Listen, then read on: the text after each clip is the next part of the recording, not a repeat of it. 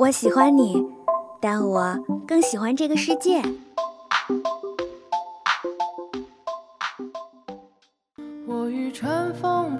如果能与时间白头偕老，假如有一天你遇到了跟他长得一模一样的人，他真的就是他吗？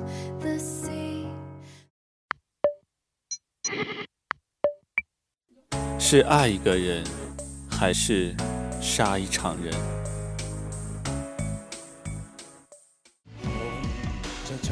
请给我一天的时间。生而为人，我很抱歉。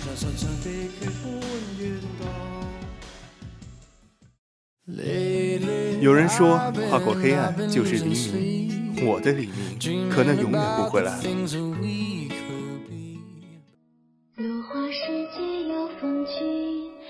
斯人若彩虹，眉眼曾似雨。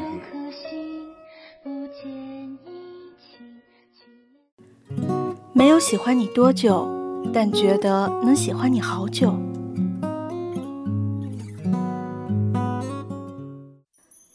这里是二零二号街一号店，本店货品种类丰富，样式齐全，欢迎光临，玩转青春。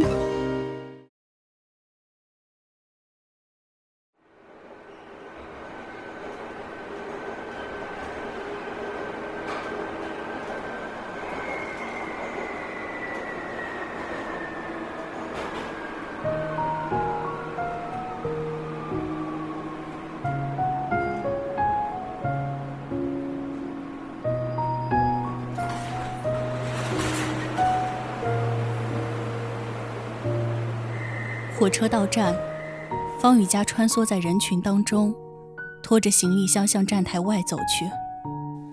站台外，看着与几年前大不相同的火车站和周围来往不断的行人，方雨佳心中感慨万分。环顾一眼后，他没入人群，随即便消失在了原地。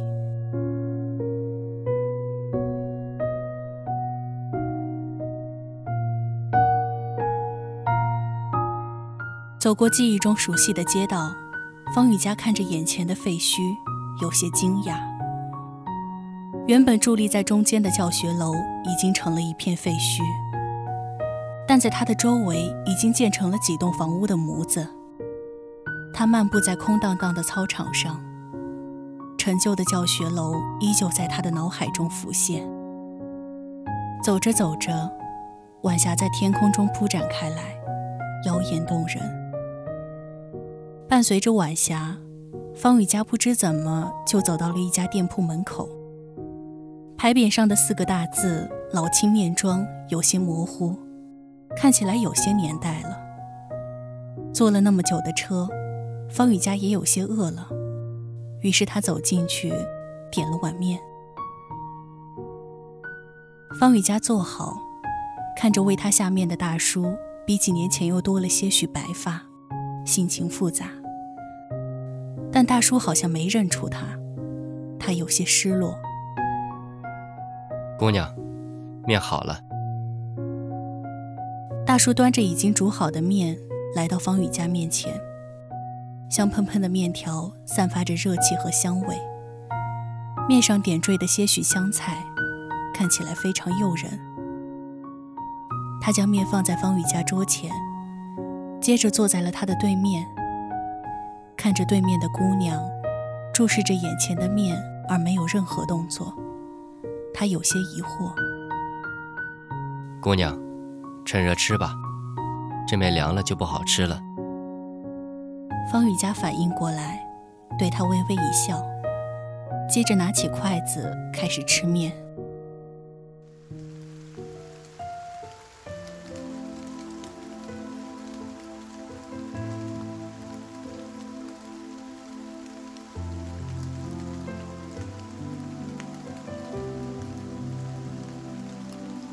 自从学校搬迁后，他这店里的生意就冷清了下来。可是他没想过去转移自己的店铺。虽然赚的钱少了，但他依然很快乐。加上儿子每个月发来的生活费，他每天都很自由，可以做自己想做的事。这周围人不多，他也乐得一个清静。来他这里吃面的基本上都是附近的邻居，但这个女孩她没有印象。不过她总感觉自己认识这个女孩。小姑娘，我看着你挺面生的，应该不是这一代的人吧？人还是以前的人，面也仍是以前的面，以前的面孔，以前的味道，这一切似乎都没有变，却又似乎都变了。正在吃面的方雨佳听到这句话之后，轻轻放下筷子，目不转睛地看着眼前有些苍老的面孔。大叔，你真的不记得我了？想起曾经上学时来他这里吃的第一碗面，他也是这样坐在我的面前，耐心地跟我唠着家常。小姑娘，你认识我？你瞧我这记性，这一时还真想不起来了。你让我再想想，想想。大叔，我是雨佳呀，你真的没印象了？雨佳，雨佳，哦。我记起来了，你就是那个之前经常来我面馆的小女孩。这么多年没见了，长得越来越漂亮了，大叔我都认不出来了。好了，大叔，咱们不说这个了。这些年，你一个人过得还好吗？你大叔一个人惯了，有啥好不好的？一个人多自在，无拘无束的。倒是你这些年都跑哪儿去了？大叔都找不到人聊天了。想来这些年，这个面馆都是大叔一个人在打理。学校拆迁了，这周围的摊点店铺基本上都没什么人去经营了。但是他一直坚守着自己的一亩三分地。当方玉佳被迫辍学离开县城，放不下的不止他的父母，还有一直关心着他的大叔郭立清。和他的傻弟弟方志佳。每当他在异乡受苦了、受累了，都会想起他那可爱的弟弟。几年前，方宇家的父亲得了一场重病，家里的积蓄都拿去给父亲治病了，甚至他们还向附近的亲戚朋友借钱。父亲生病之后，不能做高强度的运动，家中的经济来源基本上靠母亲一个人。可是母亲的工资微薄，根本支撑不了一家四口的日常生活。为了让弟弟能够安然的上学，方雨佳果断辍学，外出打工，帮母亲减轻负担。而这一去，就是四年。原本应该在上高三，和其他同龄人一起备考的方雨佳，因为父亲的这一场重病。而提前承受起家庭的负担，但这本不是他这个年龄该承受的东西。所幸，方雨佳并没有让父母失望。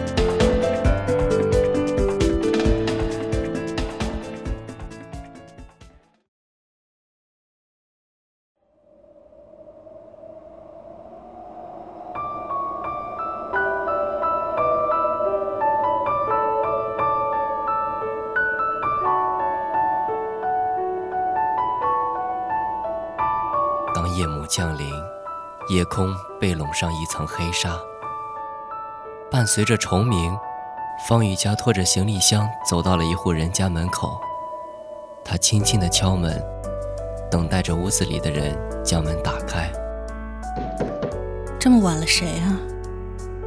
时隔多年，再次听到熟悉的声音。他握着行李箱的右手紧了紧。方雨佳极力压制住心中激动的心情。默默的等着开门的那一刻，林思玉正疑惑谁在敲门，但当他打开门的那一瞬间，看着眼前不复青涩的面容，他当场呆滞在了原地。这时，方雨佳也终于忍不住，泪水打湿了他的双颊。妈，我回来了。说完，他就紧紧地抱着自己的母亲，在他的怀里哭泣，仿佛要将这些年受过的苦全部宣泄出来。林思雨轻轻地拍着他的后背，不停地安慰着他：“好了好了啊，不哭了啊，回来了就好，回来了就好。”不知道哭了多久，方雨佳就在母亲的怀抱里沉沉的睡去。或许是因为长时间的奔波，或许是因为哭累了，亦或许是因为母亲温暖的怀抱。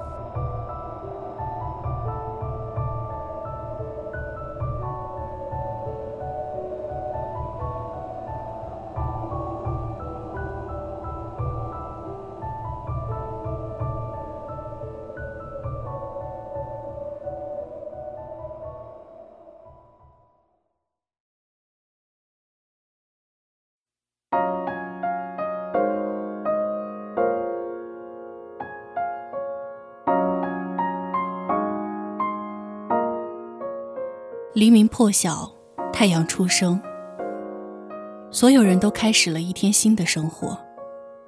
方雨佳帮母亲做好了早餐，来到弟弟的床前，看着仍然躺在床上熟睡的弟弟，方雨佳有些不忍心把他叫醒。可是想到再不叫醒他上学就要迟到了，所以他推了推躺在床上的弟弟，嘴里边念叨着：“小智。”小智，快起来了，上学要迟到了。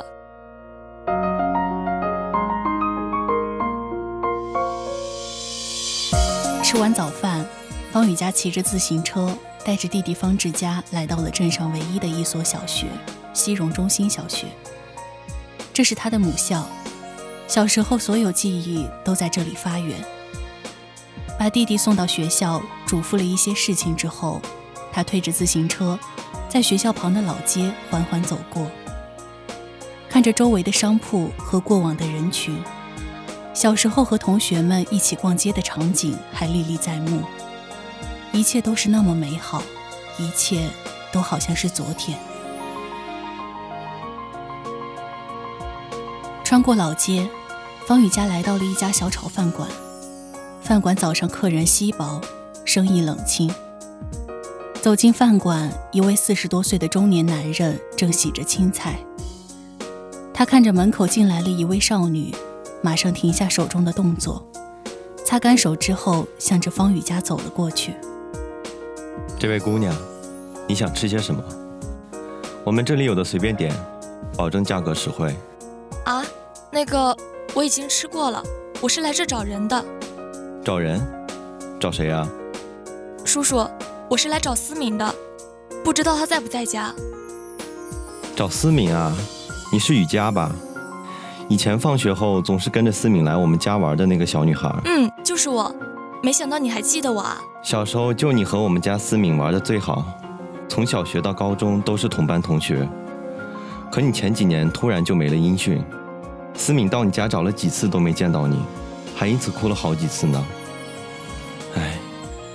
唉。后面知道你家里发生的事情，才慢慢理解你。你这几年怕也是不容易吧？我没有将我们家发生的事情告诉他，就偷偷的一个人走了，是我对不起他。对了，思敏她这些年过得还好吗？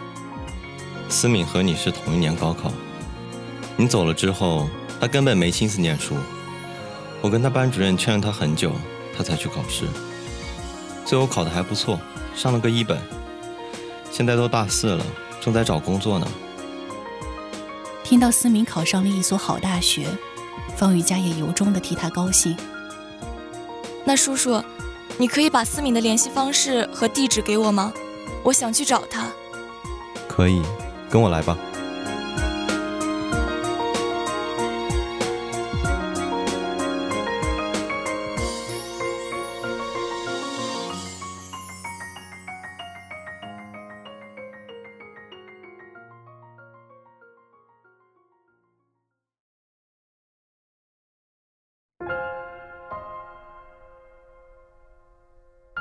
到家，方雨佳拿着一张纸往房间走去。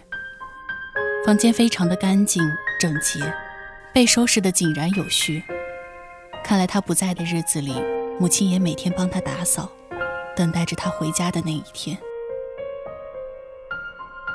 书桌中间，一本相册稳稳地摆放在那儿。翻开第一页，穿着纸尿布的小孩，或躺在洁白的床上，或在地上，或在母亲的怀抱中。瓷娃娃般的脸看起来很是可爱。接着第二页，第三页。记忆之门相继打开，方雨佳脸上时而欢喜，时而悲伤，时而激动，时而沉默。将相册合上，方雨佳脸上喜怒难辨。刚走出门，就看见父亲提着一大桶水，艰难地往厨房走去。方雨佳立马跑上去，摁住父亲的手。看到父亲脸上冒出的虚汗，想起医生曾经说过的话，十分害怕。爸，不是跟你说过了吗？不要做体力活，你怎么就是不听啊？医生都说过了，这个恢复得慢慢来。要是你的韧带又受伤了，可就很难再好了。爸，这不是想帮你做些什么吗？这东西又不重，没事哈。来，我把它提去厨房。你好好休息，不用管我了。不行，还是我来吧。被妈知道，肯定又要说我了。哎，好，好，好，我和你一起，行了吧？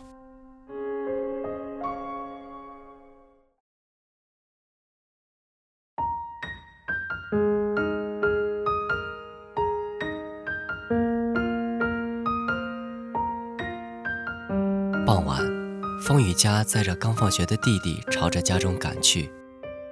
坐在后面的方志佳有一句没一句的跟着姐姐聊着今天上学发生的事情，两个人看起来都像还没长大的小孩。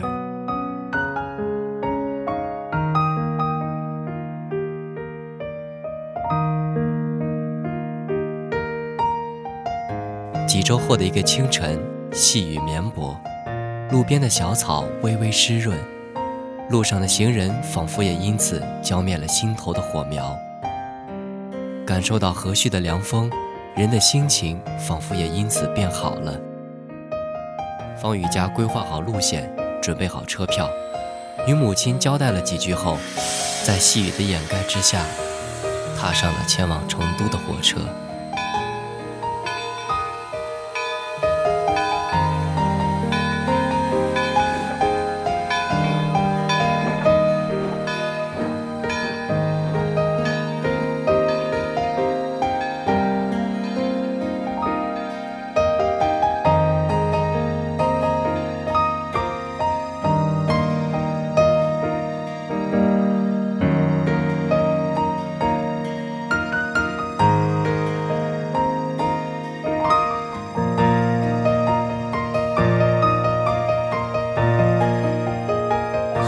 以上就是本期《玩转青春》的全部内容了。播音：出奇蛋、小风、苍蝉、大雨、机务许书郎、采编千商协众监听，共同感谢您的收听。我们下周同一时间不见不散。